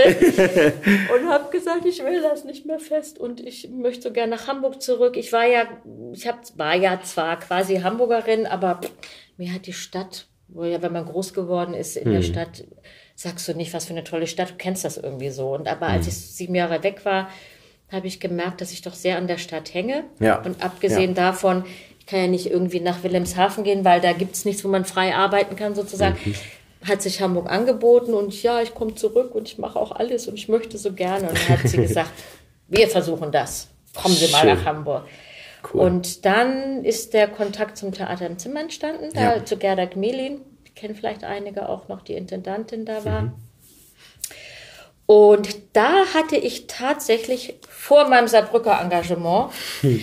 vorgesprochen und die wollte mich auch für ein Stückvertrag, aber bin ich ja festgegangen. Die hat sich noch an mich erinnert. Und dann habe ich dann nochmal vorgesprochen und dann sagte sie, also mein Lieblingsregisseur Ralf Schäfer, der macht Sommer hier von Bond und da wird noch, oh Gott, wie ist denn meine Rolle? Anne gesucht und äh, jetzt fahren wir nach Berlin und stell dich dir mal vor. Und das habe ich dann gemacht und dann habe ich die Rolle bekommen. Schön. Ja, und darauf hat sich alles dann aufgebaut in Hamburg quasi. Der hat dann auch Othello gemacht, mit dem habe ich noch die Marquise von Assy gemacht. Also und dann habe ich da, glaube ich, zehn Stück am Theater im Zimmer gespielt und dann kam Synchron dazu und dann, Da hattest du gut zu tun. da hatte ich echt gut zu tun, ja. Wahnsinn. Wollen wir uns einmal noch, äh, also ich würde mir mein Glas noch einmal voll machen. Ja, das auch noch gerne. mal? Ja. Machen wir das noch hier einmal zwischendurch. Ich versuche mal ein bisschen Eiswürfel noch mal rauszubrechen. Die sind schon ein bisschen aufgetaut. Soll ich mal die Zitronen aus dem Glas fischen oder lassen wir die einfach Ich drin würde sie einfach drin lassen. Ich finde, das eine tatsächlich eine sehr dazu. gute Idee mit den, mit den Ecken. Ja, man kann das so ein bisschen reindrücken, ne? Das ist echt gut. Ich gebe dir hier einmal. Zwei kriege ich hier auf jeden Fall noch raus, die Danke. Ein bisschen nach Eiswürfel aussehen. So. Zack. Jetzt habe ich meine Hände voll. Nass. Äh, sollst du, soll ich? Ach, mach du doch. Gut. Den muss Ist ich mit meiner der ist leben. doch lecker, finde ich. Ja, findest du? Ich ja, finde auch ganz gut, aber es finde ihn gut. Auf jeden Fall schmeckt er nicht wie so Gin, wie man ihn erwartet. Das ist wirklich irgendwie interessant abgefahren. So. Mal gucken, ob es einen Elbe-Gin gibt, wenn es einen Spray-Gin gibt. Ah, stimmt. Aber äh, gibt es auch einen Tonic Water aus Hamburg? Das müsste man natürlich auch nachgucken. Weiß ich nicht. Ich Vielleicht habe, von den Fritzen? Das könnte natürlich so. sein. Ich weiß nicht, ob die das haben. Aber das wäre die erste Limo-Firma, die mir da einfällt, die aus Hamburg kommt. Stimmt. Gibt's bestimmt. Könnte Das ich wäre natürlich ganz gut. Das vorstellen. müsste man dann direkt eigentlich vergleichen. Ja. Und dann würde die Stadt gewinnen. Für die- Bei dir würde aber wahrscheinlich immer Hamburg gewinnen, oder? Von der Stadt? Ja. Ja, Super. Danke. schon. Also ich finde Hamburg schon ganz schön toll. Ich bin da nicht, nicht oft, aber ich mag das da auch. Ich bin so ein bisschen, ich mag so Wind und, und so ein bisschen da am Wasser sein. Das finde ich schon irgendwie ganz Mhm. schön. Wo ich da gar nicht herkomme. Ich komme ja eigentlich aus der Nähe von Dresden. Da ist irgendwie so. eher Elbsandsteingebirge Ah, oder so. okay. Aber wenn ich mir so Elemente, ein Element raussuchen müsste, finde ich Wind schon immer ziemlich gut. Ja. Und das muss man ja irgendwie abgönnen in Hamburg. Das ist ja dann doch schon irgendwie immer Ja, etwas. wobei ich wohne ja jetzt nicht so direkt an der Elbe. Also Okay. da ist es ja nicht so mit dem Wind. Ich wohne ja, wohne ja ein bisschen innerhalb. ja, okay. Also, ja. Du musst mal gucken, ob das dann für dich passt. Äh, Das ist ja mal ein Ich Augenmaß. habe jetzt schon einen sitzen. Ja, das ist aber. Ich weiß nicht, ob ich das nachher noch Schau, lesen schau kann. Aber das ist doch sehr, äh, sehr gut. Jetzt sind wir beim Synchron nämlich angekommen. Ja. Äh, und Hörspiel hattest du ja schon ganz, ganz am Anfang gemacht. Dann warst du ja auf einmal beim Sprechen das, was du dir gewünscht hattest. Ja, also das kam dann sozusagen dazu, weil mittlerweile war ich ja so weit, dass ich gemerkt habe, dass ich doch Schauspielerin bin und dass ich das Ja. liebe. Also bin ich ja so, das habe ich ja quasi für mich entdeckt, wenn man so will. Ja. Das war ja nicht vorgegeben. Und damals, also als ich dann zurückkam nach Hamburg, da musste ich ja musste ja irgendwie Arbeit bekommen, ne? Das war ja klar. Ich habe zwar ein bisschen Arbeitslosengeld erstmal bekommen, aber trotzdem, das, da wollte ich ja auch nicht von leben. Und damals, das gibt es heute nicht mehr, gab es beim NDR noch die Hörfunkprüfung. Wo, was ist das denn? Musstest du, Einfach? ja, Ja. musstest du vorsprechen, um in die Kartei aufgenommen zu werden. Okay. Das habe ich dann gemacht Mhm. und da bin ich auch genommen worden. Und dann hatte ich auch, ich auch viel Hörspiel in Hamburg gemacht. Alles NDR. Ja. Genau, bevor ich Synchron gemacht habe, habe ich da viel Hörspiel dann beim NDR gemacht. Und dann muss ich die Frage noch einmal wiederholen, aber bezogen auf, auf Theater und Synchron. Hast du da irgendwie Präferenzen mittlerweile, dass du eigentlich sagst, da fühle ich mich voll zu Hause oder da bin ich froh, dass so und so ist? Also es lässt sich ja nicht verleugnen, dass man beim Synchron eine klare Vorgabe hat. also Mhm, klar. du bist ja in deiner Kreativität bist ja eingeschränkt, das ist ja Mhm. ganz klar. Also dass die Figur, die entwickelt wurde, die siehst du ja schon. Da ist Ja, ja, nichts klar. mehr. Man kann halt nur ähm, versuchen, und das versuche ich, dem, dem Original treu zu bleiben. Das Mhm. ist natürlich verdammt schwer und Synchron hat ja auch nicht so einen wahnsinnig guten Ruf. Also man hört das ja immer mehr, dass Leute lieber die Originalfassung gucken, weil es doch auch viele, also nein, nicht viele, aber es gibt es ja doch mitunter diese sogenannten Synchrontöne, dass man weiß, Ja. ich mache die Schublade auf und mache die Schublade Ja. auf. Und das finde ich ja auch nicht so, so schön. Und ich, ähm, Schaust du auf Deutsch oder auf Englisch? Also auf mein also Englisch ist zu schlecht. Ich kann nicht Englisch gucken. Das reicht nicht. Also also die deutsche. Syn- Aber ich muss gestehen, ich, ich schaue auch, wenn es geht, schaue ich das Original. Aber auch nicht, nicht unbedingt nur, weil die, weil ich auch manche Synchrontöne sehr streng finde. Mhm. Also einfach sehr, sehr präsente Stimmen. Das liegt aber auch an der Mischung. Ich weiß gar nicht, warum das so ist. Aber das, es gibt so einen gewissen Sound manchmal, wo die Stimmen sehr deutlich da sind. Wenn man das Original hört, sind die viel zurückgenommener. absolut, das ist immer sehr vordergründig, aber ich meine halt auch vom Spiel so, Mhm. Das weißt ist du? durchaus so, ja. Man, man darf aber eben auch nicht vergessen, dass 38 Takes in der Regel werden ausgezählt. Das ist halt sehr viel. es ist ja kaum Zeit, daran zu arbeiten, einfach. Weißt Ja. du, das ist ja. Ich meine, als ich angefangen habe, waren es 22 Takes. Und da hat Fast man. locker verdoppelt, ne? Ja, und da hat man auch noch gemeinsam vom Mikro gestanden und hat Mhm. vom Partner dann, nimmst schon vom Original logischerweise, aber trotzdem nimmst du ja auch so ein bisschen vom deutschen Partner dann ab. Ja, und du lernst ja von denen auch, wenn die schon länger ja, ich dabei hab von sind denen und noch so. gelernt, na klar. Und das gibt's ja heutzutage gar nicht mehr. Ne? Das ist eben alles geixt, also du stehst alleine vom Mikro und Ja. je nachdem, wer, ich sag mal, hinter der Scheibe sitzt, Ja.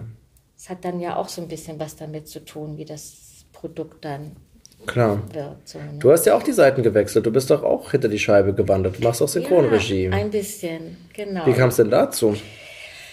Wie kam es denn dazu, frage ich mich selber. Also ein, ein Studio in Hamburg, also ein, ein guter Freund von mir, der schon lange Synchronregie macht, der sollte einen Film machen, konnte aber nicht und hat dann mich vorgeschlagen in einem Mhm. Schön. Mhm. Studio, das mich aber auch schon lange kennt als Sprecherin. So. Und das, ich durfte eben gleich anfangen mit einem mega tollen Film über Mozart, Mhm. mit Shakespeare-Schauspieler, mit Englischen, also war ein ganz, ganz schöner Film. Und ähm, ja, irgendwie habe ich so gemerkt, dass, ähm, dass das irgendwie geht. Also ich habe mich, mehr- ich habe mich natürlich vorbereitet ohne klar. Ende, so dass ich dann auch, so wie du jetzt letztendlich auch bei Warningham, wo du sagst, ah, du kannst dem Sprecher oder Schauspieler kannst du genau sagen, das ist die Szene, das ist Ja. die Figur und deshalb so und so. Und ähm, dementsprechend habe ich mich auch vorbereitet, logischerweise. Und das, das ist ganz, ganz gut gelaufen. Und jetzt habe ich gerade einen, einen Kinofilm, habe ich Synchronregie gemacht für einen iranischen Kinofilm, der mir unfassbar am Herzen gelegen hat, Toll. weil es da auch um Todesstrafe geht und ähm, mit fantastischen Schauspielern. Der kommt Ende 2019 kommt er in die Kinos und äh, hatte ich auch wirklich so tolle Kollegen irgendwie. Das war äh, so eine schöne Zusammenarbeit. Das ist so, so wie ich mir das wünsche.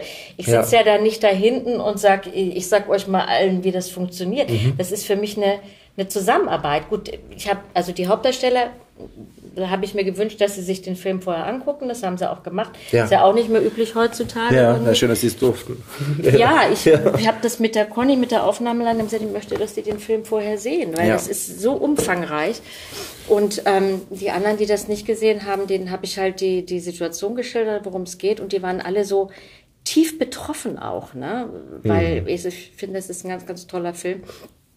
Und die Kollegen haben sich alle so, wir haben einen Tag gehangen, muss ich sagen, Ja. weil ähm, das, das, obwohl Conny schon wenige Takes ausgezählt, weniger Takes, das war nicht zu schaffen. Erstens war die Übersetzung nur halb vorhanden und ich habe Ah, dann okay. so irgendwann gespürt, da stimmt was nicht, da stimmt was nicht, immer original geguckt und mussten halt viel basteln so.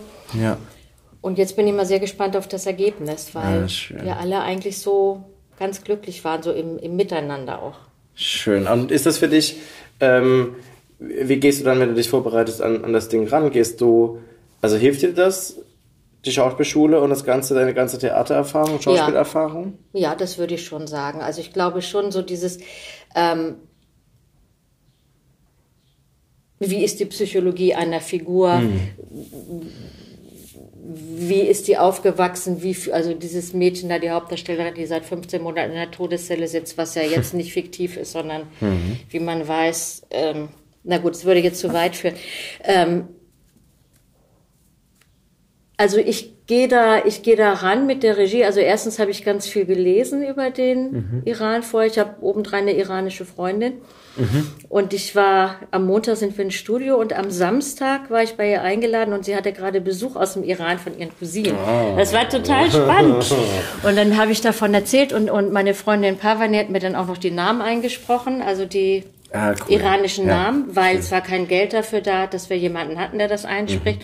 Dann habe ich sie gefragt, ob sie das macht und sie hat das dann gemacht und die haben mir dann auch noch einfach so viel erzählt, wie das da so so so abläuft und ich habe eben auch viel darüber gelesen, was ich vorher einfach nicht wusste, was sich da so offenbart hat, was ich so, was mich so so unfassbar berührt hat und wo ich denke, wie ist das möglich? Wie ist das möglich, wie Frauen da leben müssen mit mit mit ähm, mit diesem, mit diesem Männerbild, mit dieser Unterdrückung, mit diesen Steinigungen, die es da noch gibt, mit Zeitehe, was ich nicht wusste, dass es das gibt.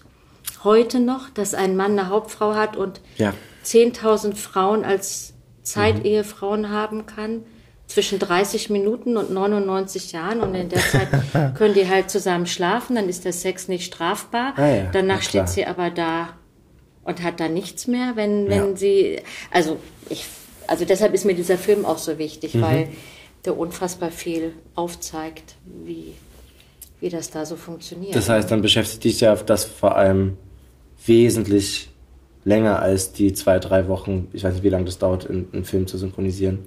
Aber also das, das im Studio hast, da hat, hatte ich das ja im Vorfeld wahnsinnig lange auch jeden mitge Fall. Auf jeden Fall. Es mitgenommen. hat mich, ich habe wirklich geträumt davon. Mhm. Also, und das war mir auch wahnsinnig wichtig. Und ich fand das so schön, dass es bei den Kollegen, wenn ich dann erzählt habe, worum, worum das geht oder so, dass ich gemerkt habe, dass das wirklich bei allen diese, diese gleiche Betroffenheit ausgelöst hat und, und diese Wichtigkeit auch. Weil wir wissen zwar so einiges, Ja. ich weiß ja auch nur einiges, weil ich jetzt ein bisschen was gelesen habe, ne? aber Ja. das, was man dann erfährt, ist so unfassbar erschreckend Hm. und sollten einfach viel mehr Leute wissen, was Hm. da so passiert. Darfst du den Namen sagen? Von dem Film, Hm. also da ich jetzt im Internet schon eine Ankündigung so halbwegs gesehen habe, traue ich mich jetzt mal, der heißt Yalda. Ja.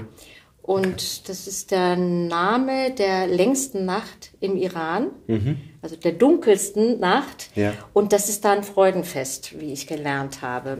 Okay.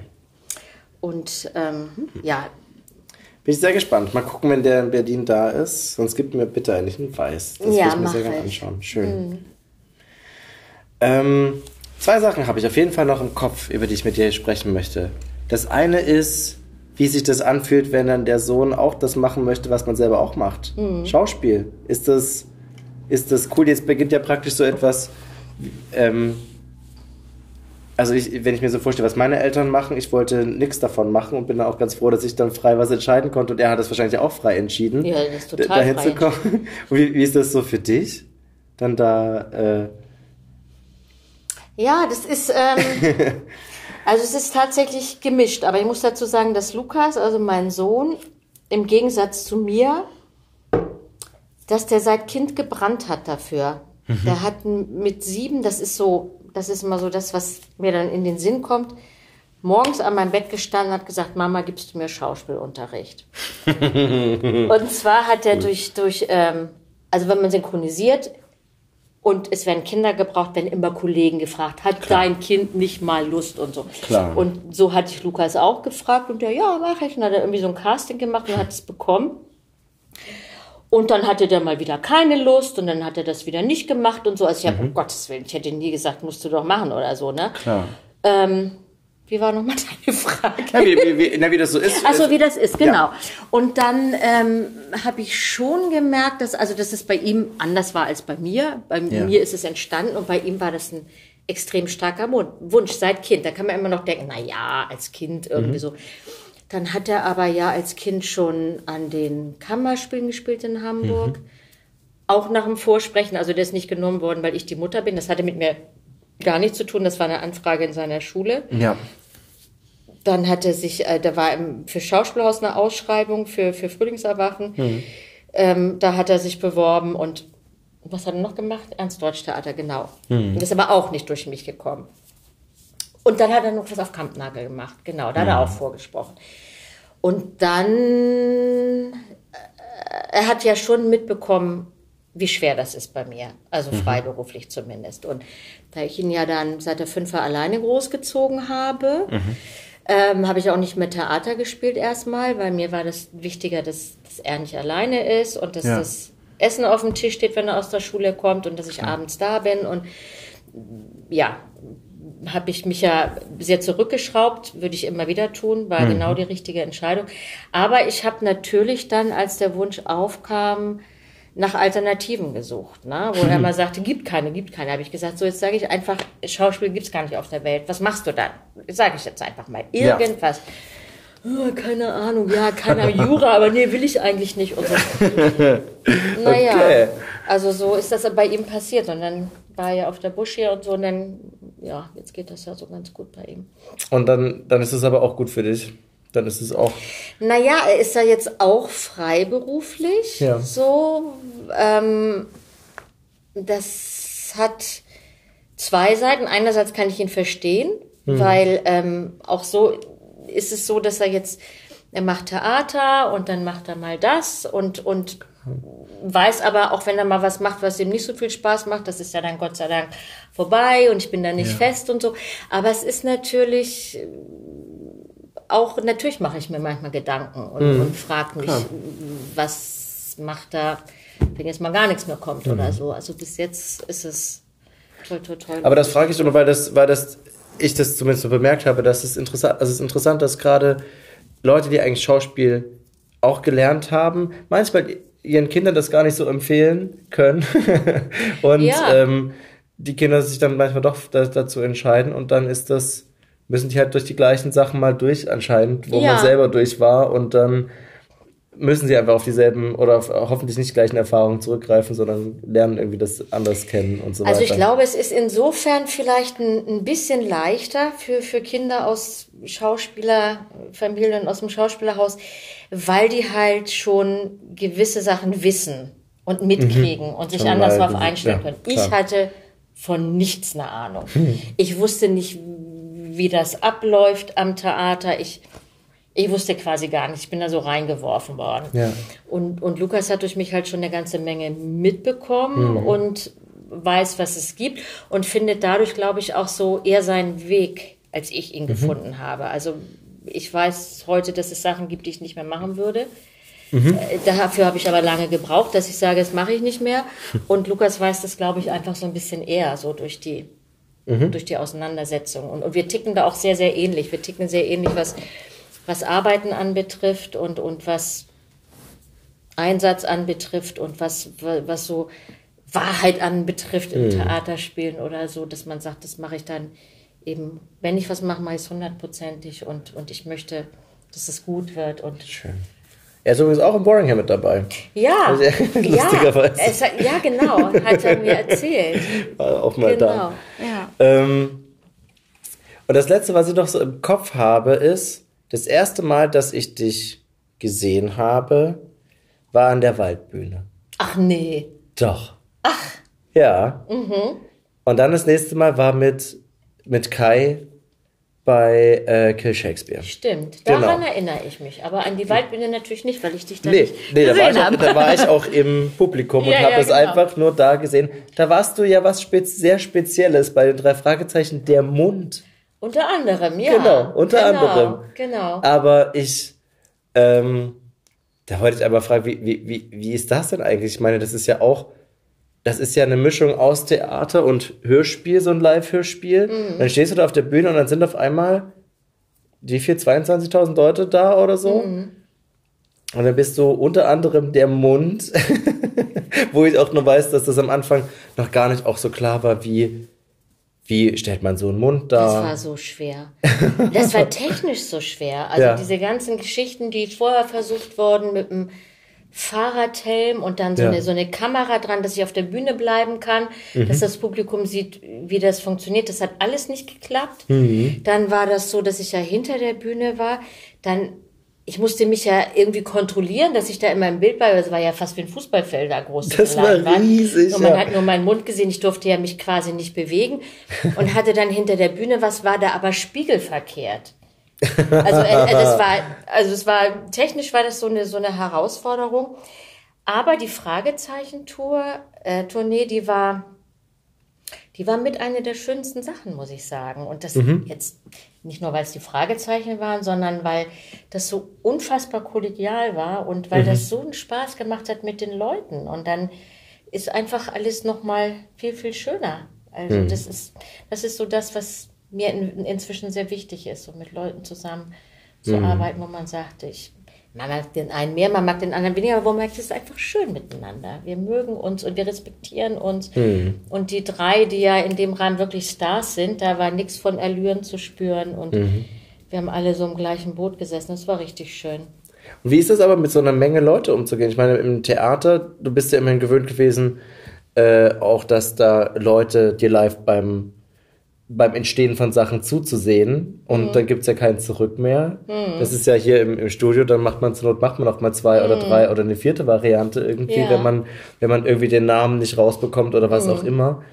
Aber auf der Bühne, wenn, und keine Ahnung, im, im, im äh, Theater werden das, keine Ahnung, 1000 Leute sein oder so, vielleicht 500, je nachdem. wo man spielt. Aber genau. so was wie 10.000 Leute, was ja dann Standardgröße ist, ist doch auch verrückt das irgendwie. ist so komisch. Ich habe ja ähm, vor nicht allzu langer Zeit habe ich Frau Müller muss weggespielt am Mhm. Theater Kontrast in Hamburg. Das ist, war die Studiobühne vom, vom Winterhuder Fährhaus.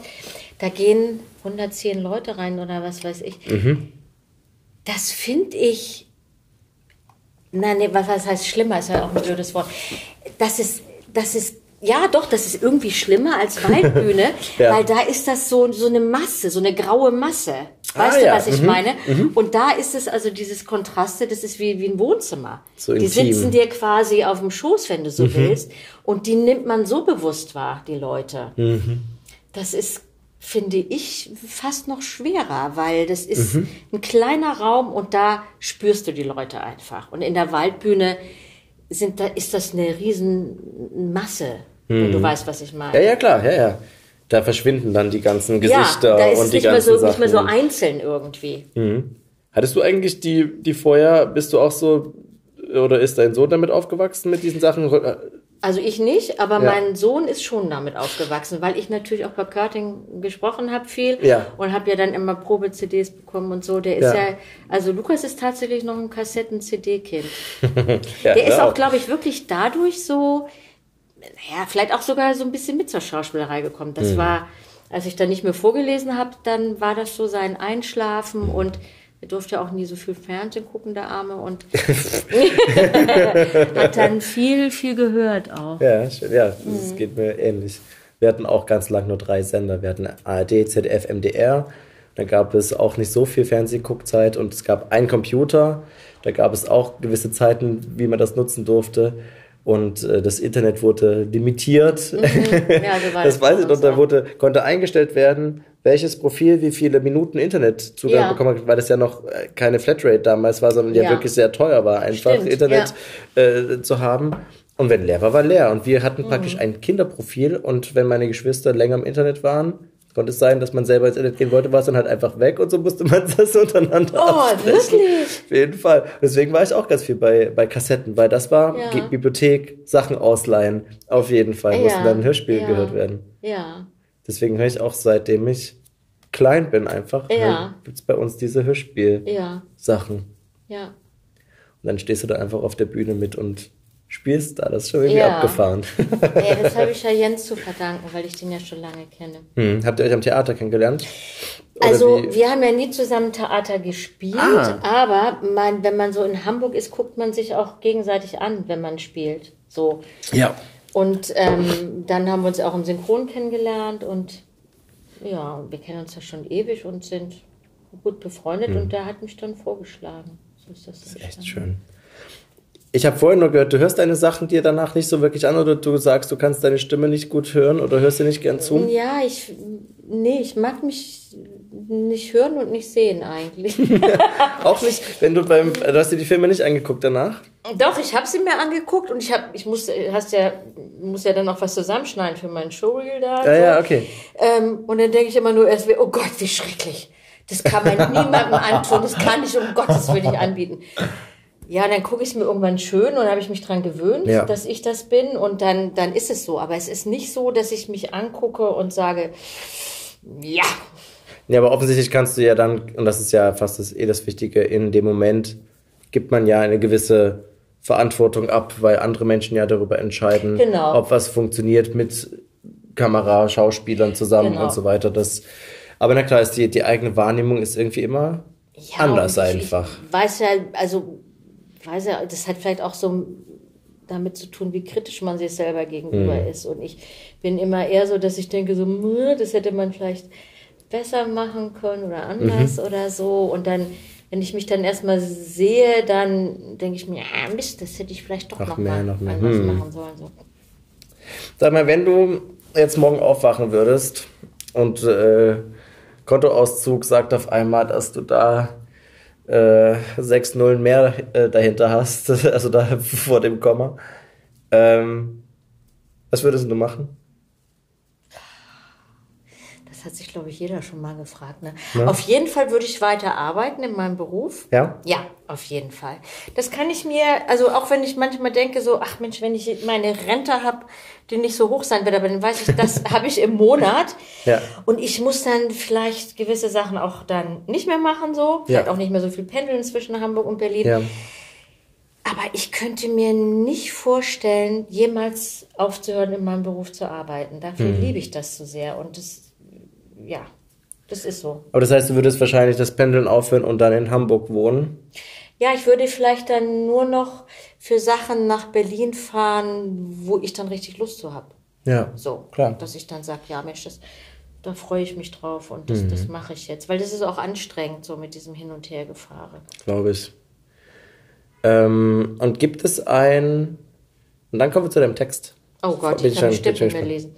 Ähm, Gibt es irgendein Projekt, irgendetwas, was du schon länger mit dir rumträgst oder wo du irgendwie sagst, boah, da habe ich irgendwie voll noch Lust drauf oder das irgendetwas, was dich so lange begleitet, wo du sagst, wenn es irgendwann mal die Möglichkeit gäbe, das würde ich auf jeden Fall machen oder so.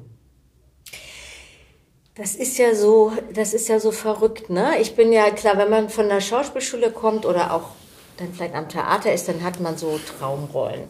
Hm. Und dann denkt man sich, ob ich die jemals spielen werde, so. Das Vielleicht, und dann wäre das ja großartig. Und ich habe tatsächlich zwei meiner Traumrollen spielen dürfen. Okay. Und es war so scheiße.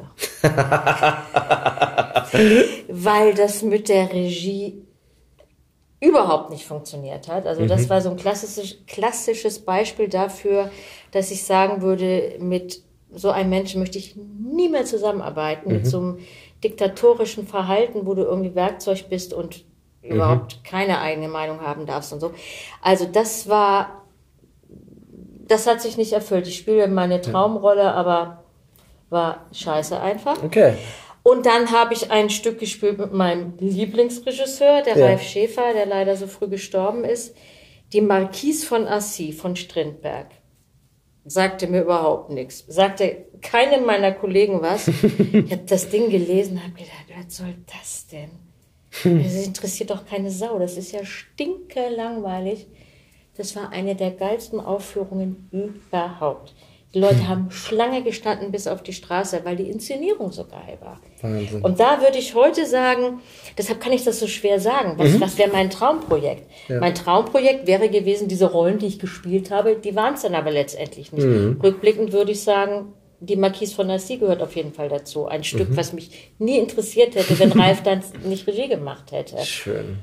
Also so ist es, glaube ich, wenn man dann jemanden kennenlernt und auf einmal merkt man, das ist so eine tolle äh, Zusammenarbeit, dann wird das vielleicht zum Lieblingsprojekt. Schön, und das zeigt auch, dass du, wie du das vorhin schon meintest, dass, dass das einfach sehr wichtig ist, dass Sachen zusammen entstehen und man nicht irgendwie nur entweder durchgeleitet wird oder so, sondern dass man irgendwie, Ja. dass das einfach ein Gemeinschaftsding Ja, und dass ist. man auch die, die, die gleiche künstlerische Sprache irgendwie spricht. Ne? Es gibt, Klar. gibt Leute, die arbeiten halt ganz außerlich und sagen so, so, jetzt nimmst du das Buch in die Hand, setzt dich hin, schlägst das Bein über und dann fängst du mit deinem Text an.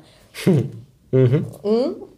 Ich hatte tatsächlich mit einem Regisseur zu tun, der mit einem Zentimetermaß die Wege ausgemessen hat. So, oder es gibt die Regisseure, wo man sagt, jetzt, jetzt gucken wir, wo steht die Figur? Warum macht ihr das gerade? Warum will die sich in dem Moment hinsetzen? Warum bleibt sie nicht stehen? Wo man viel mehr hinterfragt. Und das ist so meine Art, Ja. die ich liebe. Schön. Und dann hast du ein Buch mitgebracht, das du liebst. Ja, das kann ich aber nicht mehr lesen, weil ich jetzt.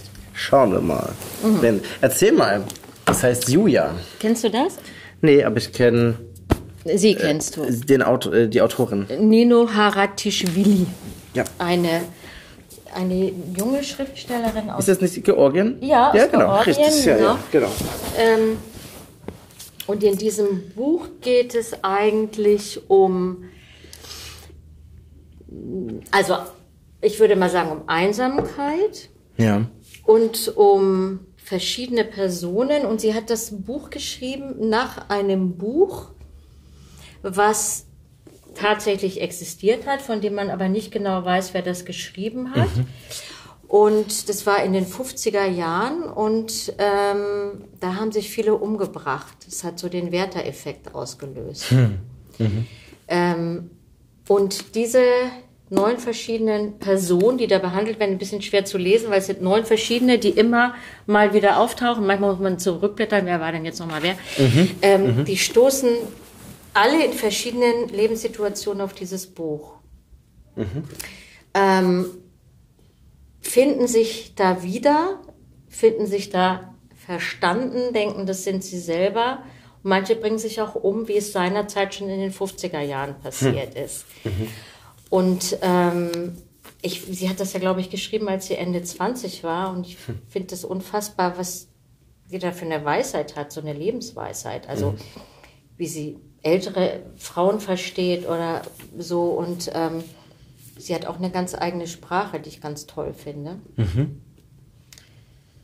Ja, auf jeden Fall total spannend. Und da hast du einen Ausschnitt äh, rausgesucht. Da habe ich einen Ausschnitt rausgesucht. Ich habe mir eine, ich habe mir die Frau rausgesucht, die ähm, jeder hat da sein Schicksal, also Ja. jeder dieser Figuren hat da sein Schicksal und bei dieser Frau, das wird dann aber nicht näher erläutert, ist es eben so, dass ihr Mann ihren Sohn, ihren fünfjährigen Sohn umgebracht hat und sich selber und sie darüber zur Alkoholikerin geworden ist. Und sie hat noch eine ältere Tochter, die Lynn, die dadurch auch so ein bisschen vernachlässigt wurde, ob dieser Trauer und dieser tiefen Depression. Die finden dann später gegen Ende des Buches auch wieder irgendwie mehr zueinander. Ja. Ja, und ich habe aber jetzt was rausgesucht aus, aus dem Vorderen.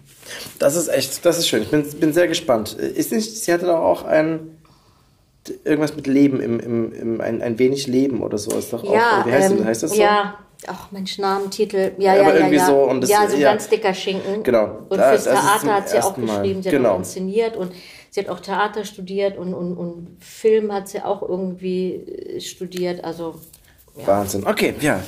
okay, mal gucken, ob es noch geht.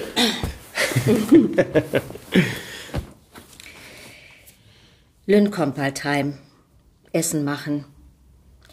Es ist so schwer, von dieser Couch aufzustehen und zu gehen, etwas zu tun. Schnell die Flasche verstecken. Alle sagen, sie hätte Probleme. Sie hat keine, keine mehr. Ihre Probleme sind tot. Ein paar Hotdogs gibt es im Kühlschrank, die kann man im Ofen aufwärmen. Sie war eine schöne Frau, hochgewachsen, etwas dürr vielleicht, doch viele Männer waren scharf auf sie gewesen. Der Fernseher läuft. Ein fetter Mann redet irgendeinen Schwachsinn über eine aussterbende Rasse von Gürteltieren. Interessiert sie einen Scheißdreck. Jetzt eine Badewanne. Jetzt ein Blutbad anrichten. Es wäre jetzt gut, nicht aber dieser Fette im Bildschirm noch dazu in einer Latzhose und diese Hotdogs. Warum nur? Was hat sie damit zu tun? Nichts. Ach ja, Lynn, sie kommt bald heim in die Steppe gehen und heulen wie ein grauer, einsamer Wolf. Wie kann man nur so leer sein? Ach, Francesca, hör doch auf, würde ihr Sohn sagen, der für immer Fünfjährige, der nie mehr wachsen wird.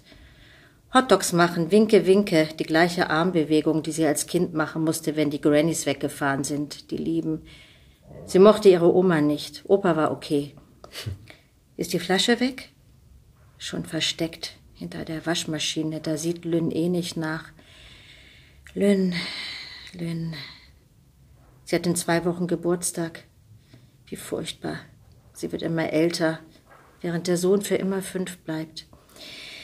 Tja, Darling, that's life, sagen die Hotdogs. Ernüchternd, diese Wände, diese Küche, dieser Boden mit den ach so bekannten Flecken. Bald ist Abend, es wird kühl.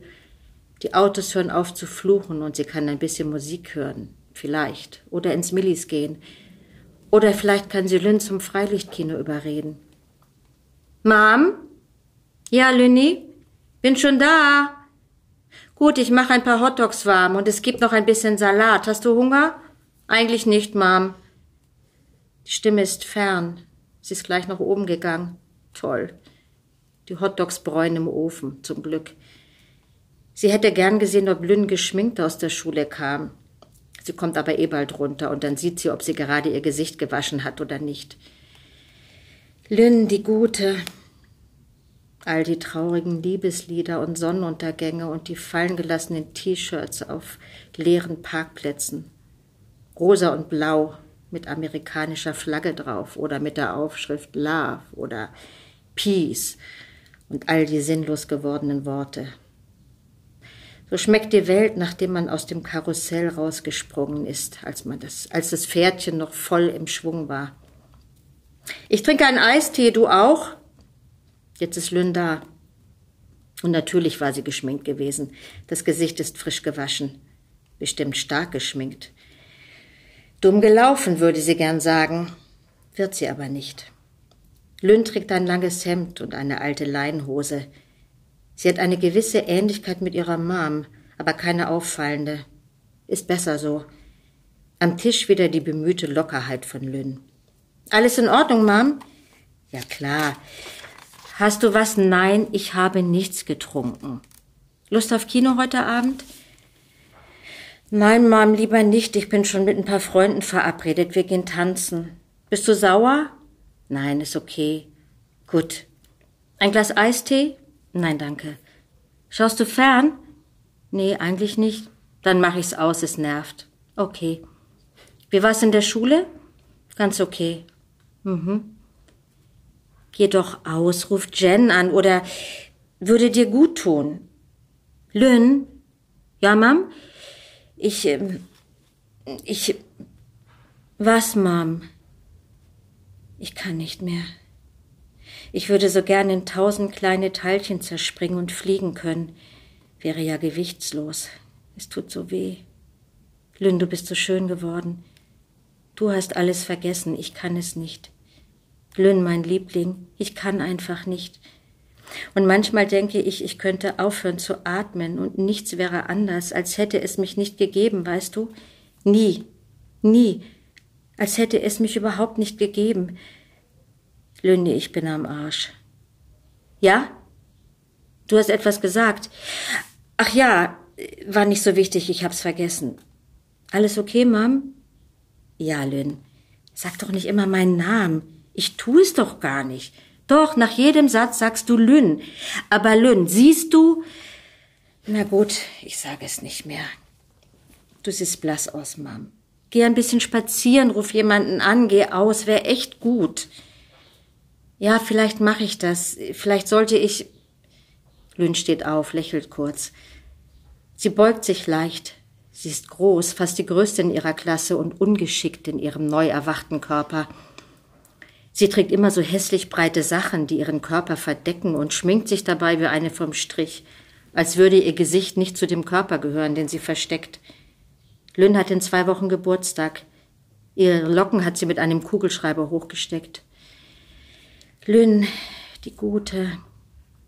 Lynn berührt leicht ihre Schulter, kumpelhaft und korrekt, wie Lynn immer ist, und rennt nach oben. Auf dem Tisch ein leeres Glas, eine Spur bräunlicher Flüssigkeit bleibt übrig.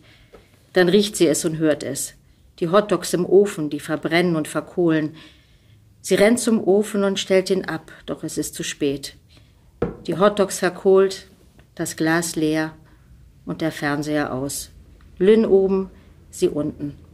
Und draußen schleicht die Dämmerung heran. Hm. Das ist eine von wie vielen Figuren? Neun. Neun Figuren. Mm.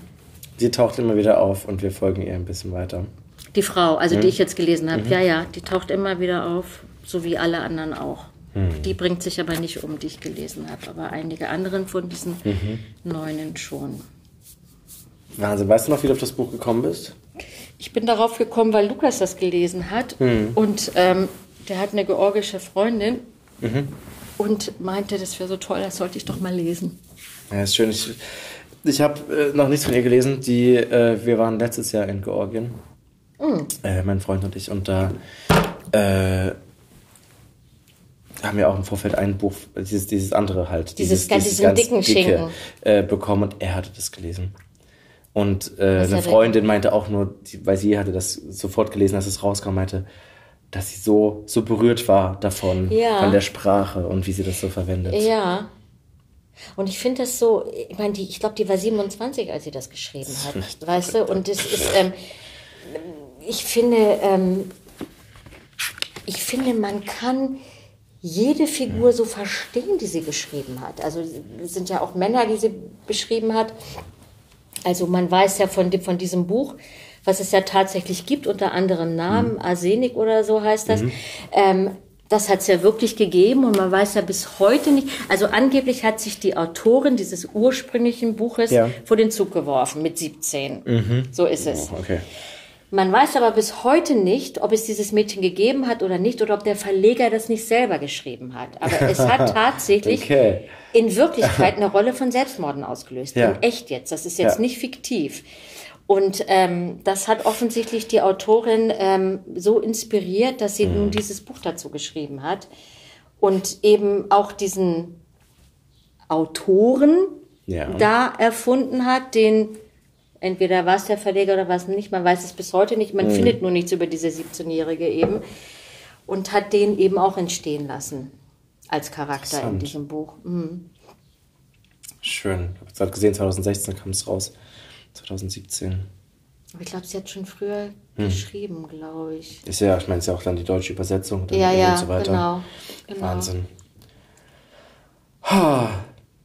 Ich weiß gar nicht, was ich danach sagen soll. Das ist, das ist schön. Das ist, äh, das ist ja eine sehr interessante Sprache. Ist auch äh, interessanterweise sehr dialogisch. Das ist ja auch sehr und es macht ja einen hohen Rhythmus gleich auch. Ja, so. aber es schön. ist nicht nur so. Also ich habe Mhm. mir jetzt das mit dem Dialog rausgesucht, auch weil ich das so ganz schön finde Mhm. irgendwie. Aber es gibt auch Sachen, die sind gar nicht dialogisch. Ähm, gibt auch Sachen, also so über, über Sexualität, die also auch so echt extrem sind irgendwie, ne? Wo ich, ja, wo ich auch dachte, irre, dass eine Frau da, ähm, ja, warum nicht, ne? Also klar, aber ähm, ich, ich finde das schon, ich finde das schon sehr besonders, eben auch in, in diesem Alter irgendwie, diese Weisheit, die da teilweise drin ist, so diese Lebensweisheit.